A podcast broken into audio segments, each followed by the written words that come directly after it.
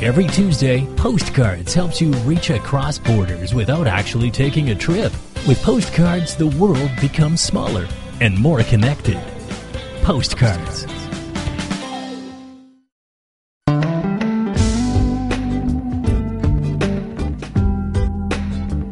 Hello and welcome to Postcards, a show which takes you across borders without actually leaving home. I'm Wen Jie.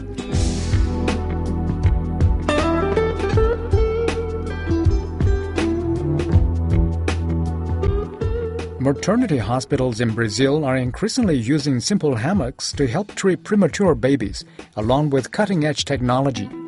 Therapists claim the hammock simulates some of the conditions of a mother's womb, helping to calm babies and improve their movement. Here's Shantin with this postcard from Brazil. Lying in a hammock. It's a quintessential way to kick back and relax. And it seems hammocks can have a similarly calming effect on premature babies. Sleeping in hammocks has long been traditional among indigenous people in Brazil. It's common for people in the north of the country to use hammocks in urban dwellings or onboard riverboats. But now, hammocks are swinging their way into the country's maternity hospitals too. Carolina Polazon is a physical therapist in Rio de Janeiro. Que é a rede adaptada para incubadora neonatal, onde a gente posiciona as crianças. This is a hammock adapted for a neonatal incubator. We put the newborn babies in these hammocks, mainly the premature babies. These small cloth hammocks are the right size to fit into incubators and are being used on a daily basis in Rio's Maria Amelia Buarque d'Holanda Maternity Hospital. Polazon implemented the daily use of hammock therapy here back in early 2013. Every day, Polazon attends to 10 or more premature babies. She monitors their physical development and places them in hammocks for a period ranging between 1 and 3 hours. The treatment is used until babies reach 2 kilograms in weight. Unstable babies with special needs or babies with gastric reflux do not receive the treatment. The hammocks are custom made by a local seamstress using a soft cotton cloth. Polazon threads through the cords that hold the hammocks in the incubators herself. O que, que a gente precisa que esses bebês fiquem? Que, que a gente, porque, qual é o ganho que esses bebês têm? What is it we want for these babies? What is the advantage? It's to imitate the mother's womb, since it should still be inside the uterus, by simulating the fetal position. That's why they lie in a slightly curved position with their little hands and feet folded inwards. By favoring this flexation, these premature babies are able to move more easily. It's much harder to move and defeat gravity on the mattress due to the small amount of muscle they have than in the hammock. Polazon leads a team of physical therapists at this neonatal unit. State of the art incubators help in the treatment of all premature babies being looked after here. In conjunction with the latest in modern technology, medical staff say this low tech solution is now becoming increasingly popular in Brazilian hospitals. A simple rocking motion can help calm babies and induce deep sleep. A recent study published in Brazil's Nursing magazine reported stress reduction as the main benefit of the hammocks while excluding any negative effects. Sim, balançar a gente faz estimulação vestibular, que é a mesma sensação que o bebê tem. Yes, by swinging, we perform vestibular stimulus, the same sensation the baby has when inside the mother's womb while she's moving, and it calms them down. Mothers come here daily to breastfeed their premature babies, and the hammocks are widely approved.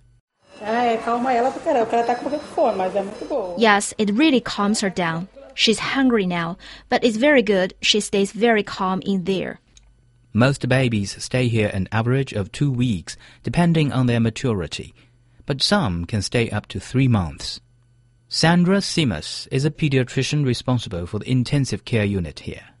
Então a gente tem resultados muito bons de tanto de desenvolvimento quanto We have very good results relating to neuromotor development as well as weight gain, which is important. They gain weight much faster than the babies that aren't placed in the little hammocks. Monitors show the baby's heartbeat and blood oxygen levels. These numbers can reveal the effect the hammocks and the rocking have on the babies. Staff here say the hammocks have a calming effect. O valor agora está 137. Isso é um valor baixo e bom. The heartbeat now is 137. That is a low value, good, stable. That means the baby is quite serene, which is what we aim for by using the hammock. The baby is sleeping well and calm. Another device is placed into the incubator to mimic the sound of a mother's heartbeat. Como a rede simula o útero materno, os bebês dentro da barriga da mãe Since a hammock simulates a mother's uterus, babies inside their mother's womb can hear a continuous heartbeat. So we play this sound together with a hammock to simulate the uterine environment even more. Babies are placed in the hammocks for a maximum of three hours a day, and they are only used for premature babies.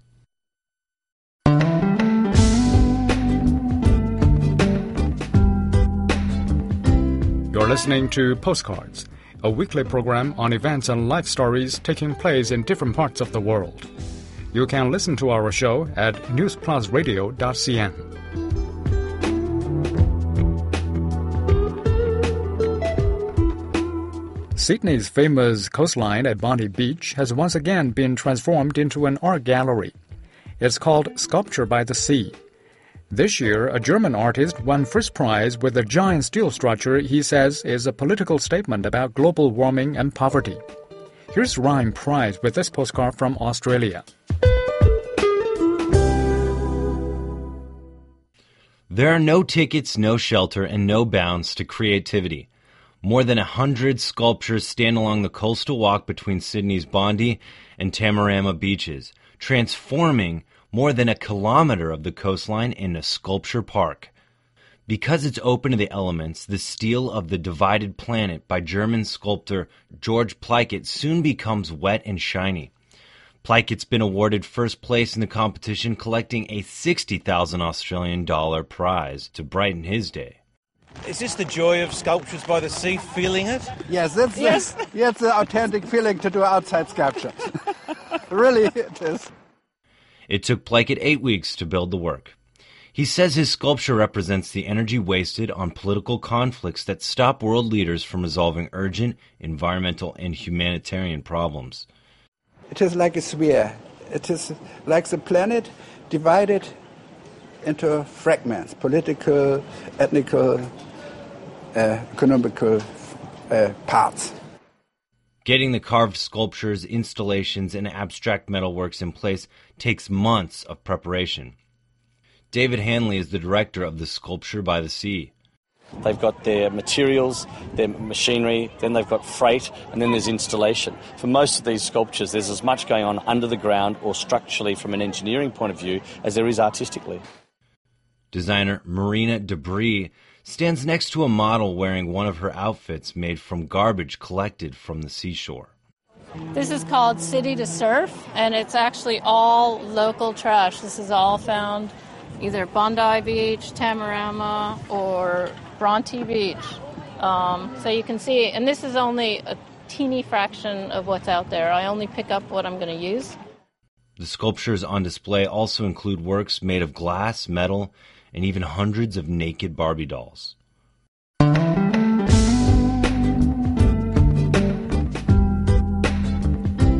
You're listening to Postcards, a weekly program on events and life stories taking place in different parts of the world.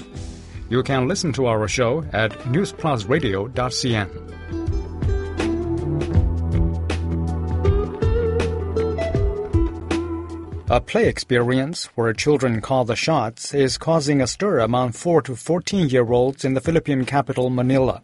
Kidzania is an educational world where youngsters are in charge. The successful entertainment brand is now in 20 locations worldwide, with more play cities expanded in the US and Russia. Here's Doris Wan with this postcard from the Philippines. It's departure time for these young passengers, ready to be whisked off to a far off world where they rule the roost. At Kidzania Manila, a new family entertainment center, children learn through a variety of fun role play activities, including flying passenger jets and extinguishing burning buildings.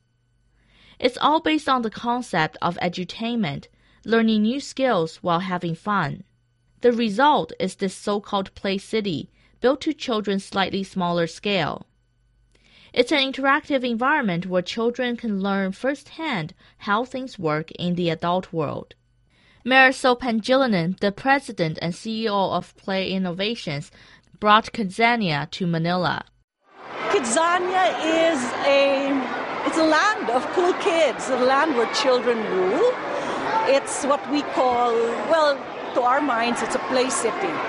And pretend and role play being one of the most really powerful and fun things a child can do. The play city is complete with paved streets, a transport system, even a fully functioning economy. Children are given the chance to explore different career paths and acquire new life skills. In total, there are more than 70 role play activities they can engage in. Children have the opportunity to pretend and explore a very diverse range of interests, their interests, their talents, and they get introduced to the idea of what it's like to actually run a, run a city. All the activities in Kidzania are hands on and reality based. From uniforms to backgrounds, children get a feel of what it's like to work in certain industries. Each industry is sponsored by a particular partner brand. They've provided the know how for each activity. There's a wide range of industries available, from commercial airlines and broadcasting media to hotel management and public services. Children can also learn about working as a firefighter or a gas station attendant. You know, for children, play is really serious business. If you look at their faces, they're not always laughing, but they are intent, they are focused, and they are concentrating. Kidzania visitor and mother Rhea Sanchez is watching her three daughters and two nephews learn about working in a hotel at this child-sized Holiday Inn.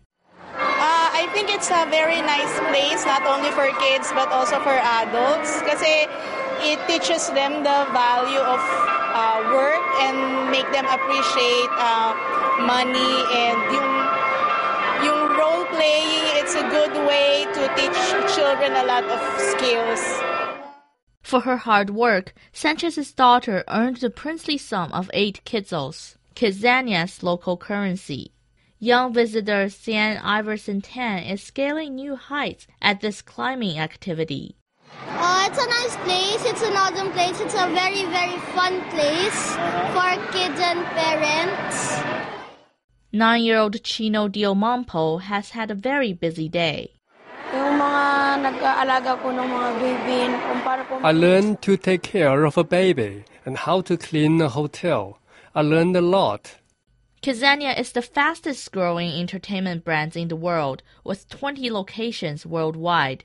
Further play cities are set to open in Moscow, Doha, and the United States.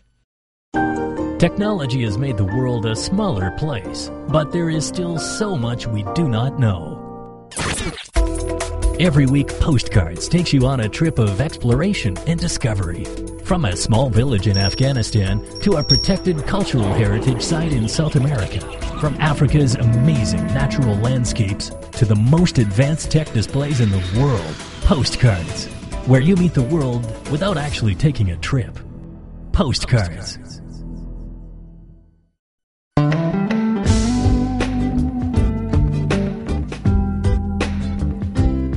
listening to Postcards, a weekly program on events and life stories taking place in different parts of the world. You can listen to our show at newsplusradio.cn.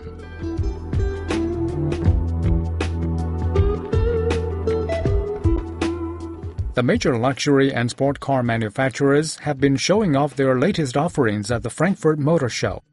Some iconic brands and models have been revamped, with some now more fuel efficient or better for the environment than ever before. Here's Spencer Music with this postcard from Germany. This is the Lamborghini Huracan LP6104 Spider. The supercar is powered by a naturally aspirated 5.2 liter V10 engine producing up to 602 horsepower. Claimed performance includes a 0 to 100 km per hour figure of just 3.4 seconds and a top speed of 325 kilometers per hour. Lamborghini is also claiming its new Spider has reduced CO2 emissions by 14% compared to its own Gallardo Spider. The LP6104 Spider is expected to go on sale early next spring at a price of around 320,000 US dollars. It has an electric soft top and the company's CEO Stephan Winkelmann describes it as a very cool looking car. I think it's a, it's a very cool looking car. It's a car which is giving you the feeling that you're much better than you really are. So it's easy to drive. We say it's uh, easy on the road and performing on the racetrack. Rolls Royce is also promoting a new soft top convertible called Dawn. The engine produces 565 horsepower and comes with an 8 speed automatic gearbox. The car promises performance figures of 0 to 100 kilometers per hour in 4.9 seconds, with a top speed of 249 kilometers per hour. It can retract its roof in just 21 seconds while the car is driving at speeds of 50 kilometers per hour. Dawn is based on the existing Wraith, but with an almost entirely redesigned body. Rolls Royce CEO Torsten Müller-Ötvös says it looks as beautiful with its roof up as it does when it's down. The Rolls Royce Dawn, which is uh, the first truly four seater drop pad uh, convertible we've ever done, and it is also the most sociable Rolls Royce on earth. Clearly for the self driver and to get all your friends in and enjoy the ride on uh, the Côte d'Azur, on the Croisette, or going down the Pacific Coast Highway. So that is what this car is meant to be, to really spoil your senses and uh, really to enjoy your life. Ferrari has unveiled the latest member of its 488 family, the convertible Spider. The V8 supercar produces 660 horsepower with performance figures of 0 to 100 kilometers per hour in 3 seconds flat. The two-piece retractable hardtop lets drivers feel the wind in their hair. The car features its 3.9 liter twin turbo V8 engine with a 7 speed Formula One style dual clutch transmission. Like its sister model, the GTB Coupe, which was launched six months earlier, the Spider has a top speed of 326 kilometers. Nicola Boari is Ferrari's head of product marketing. So for Ferrari, the Spider segment is very important. We have a, a kind of client that uh, are just waiting for the Spider to come out to buy a Ferrari. They don't buy anything else. They want the uh, pleasure of driving a Ferrari open air, a performing one with the sound of the engine all over the place while driving and seeing at the same time the sounds and the emotion of the outside. Porsche has unveiled a new version of its iconic 911 model, promising more power output, more torque, faster acceleration, and a higher top speed. Porsche is focusing on turbocharged engines in its future, saying fuel consumption is down while power is up. A new infotainment system comes as the standard with the 911, including real time traffic information and improved connectivity. The chief designer of the Porsche 911 Carrera S, Michael Mauer, says people who buy this car will come from all over the world. We are not aiming for a special person. We are aiming for people that love cars, that love sports cars, and actually love our brand. And uh, I mean, no matter if this person lives in US or in China or in Europe. Mark Vaughn, editor of Auto Week, believes the luxury car market has a strong future. There will always be a luxury car market. Sometimes, if there's a downturn in the economy, yes, that affects a certain percentage of the luxury car market, but there's always a percentage of the luxury market that remains unaffected. Rolls Royce came out with a beautiful uh, drop head uh, edition here, and the guys who buy that car are not affected by the stock market in China. Uh, they're not affected by anything except what they choose to be affected by. Those guys are doing fine, and Rolls Royce will sell as many of those cars as they can make.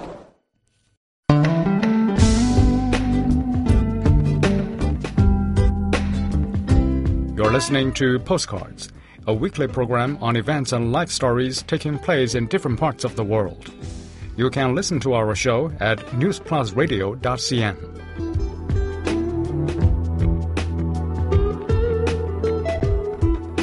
From the trade shows to the toy stores, all this year's must have presents are landing in the shops, and parents are bracing themselves for the Christmas shopping frenzy. In the UK, families are braving crowded toy stores so their kids can decide what to put on their Christmas lists. Before we come to the end of today's show, I would like to share with you an extra postcard from the UK. Around the world, lights are being switched on for Christmas. It also signals the start of a bumper buying session as shop windows show off all they have to entice us in. It's an especially important time for toy makers and sellers. Here in the UK, retailers say a third of annual sales are made during the lead up to Christmas, and children are out with their parents for the expensive business of drawing up a wish list of presents. At Hamley's toy store, the decorations are up, and potential bestsellers are on the shelves. But buyer Claire Smith says the huge selection this year makes it difficult to pick out an overall winner. This was one of our hardest years to actually pick our top 10 because there's so much going on this year with the creative play, with innovation, with tech, you know, with so many film releases coming and coming right at the back end of the year that it makes it even more difficult for us to predict what they're going to want because they're so impressionable. You know, they could see something one week, see something else the next and change their mind. Smith says the novelty of smartphones and tablets is beginning to wane as they become more common among youngsters and sometimes old favorites are still the best. What you still see is the toys from 10 years ago just being reinvented and new play patterns involved and new characters come across. So what was relevant 10 years ago still is relevant today. And, you know, the same can be said of Thunderbirds, um, which has just relaunched on TV. We're in Series 2, and we predict that the Tracy Island is going to be as big as it was last time around. Collectible and swappable items are becoming especially popular, and parents like Gary Thomas are bewildered at the array of different cards that are coming out. His sons, Stephen and Reese, aged 8 and 4, already have phones and tablets. The older one is Pokemon cards. Seems to be a very real craze at the moment amongst the um, the eight-year-olds, so year three. Uh, for the younger one, um, at the moment we're looking at a pedal bike. Jane Horan is out with her family on a present spotting exercise. And we've gone on with our mobile phones, taking pictures of everything that they want on their Christmas lists. Her daughter Evie Horan's Christmas list has gone full circle. I sold all my Barbies ages ago, but ever since I went round my friend's house, I've always wanted loads and loads of Barbies again. Here are Julia Williams and her two sons. This is Fabian. Fabian's six years old, five years old, sorry. And this is Roman, and Roman's six years old, aren't you? Say hi. There's huge pressure at the moment just to uh, find the right presents, and there's like competition between their friends. Uh, toys are expensive at the moment, and it's just so much there. We walk into a place like this, and it's just crazy. Roman has already decided his gift list. Pokemon cards and um, I really want an EX Pokemon cards. That might change, though, and as Santa Claus is well aware, anything can happen before then.